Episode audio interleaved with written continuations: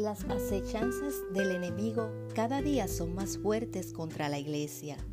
Por tanto, día a día debemos mantenernos vestidas con la armadura de Dios para poder estar firmes contra todas sus acechanzas y fortalecernos en el poder de la fuerza del Señor.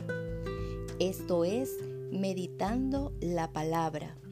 La lectura de hoy se encuentra en Efesios capítulo 6 versos del 10 al 18. Por lo demás, hermanos míos, fortaleceos en el Señor y en el poder de su fuerza.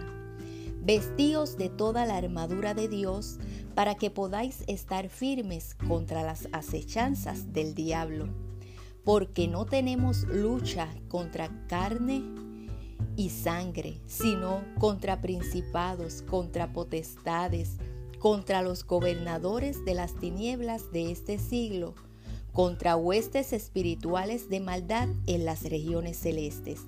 Por tanto, tomad toda la armadura de Dios para que podáis resistir en el día malo y habiendo acabado todo, estar firmes. Estad pues firmes, ceñidos vuestros lomos con la verdad y vestidos con la coraza de justicia y calzados los pies con el apresto del Evangelio de la paz.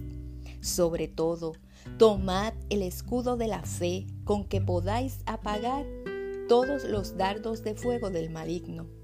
Y tomad el yelmo de la salvación y la espada del Espíritu, que es la palabra de Dios, orando en todo tiempo, con toda oración y súplica en el Espíritu, y velando en ello con toda perseverancia y súplica por todos los santos. Dios bendiga tu vida en este día rica y abundantemente.